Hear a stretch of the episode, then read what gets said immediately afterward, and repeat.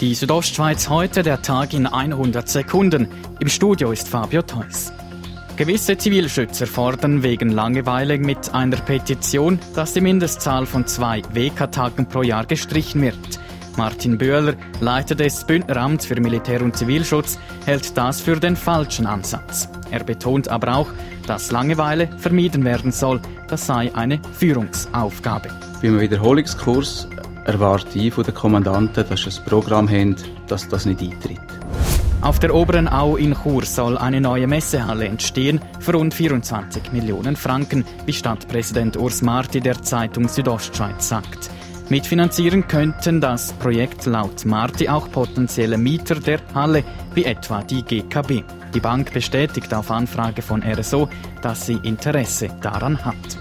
Seit gut einer Woche feiert die Sprachorganisation Lia Romancia in Zurz ihr 100-jähriges Bestehen. Dabei ging es heute auch um die Zukunft der rätoromanischen Sprache. Die Sprecher selber müssen entscheiden, dass es der Wert ist, die Sprache weiter zu reden. Und dann äh, überlebt sie natürlich auch. Wenn Sprecher nicht wollen, dann ist es für die Institutionen ganz schwierig, äh, etwas zu machen. Das sagt Raphael Bertele. Er ist Professor für Mehrsprachigkeit an der Universität Fribourg.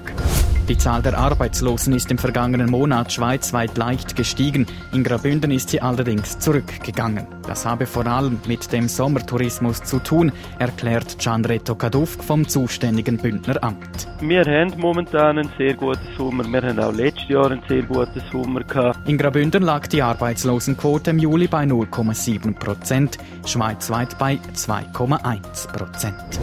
Die Südostschweiz heute, der Tag in 100 Sekunden, auch als Podcast erhältlich.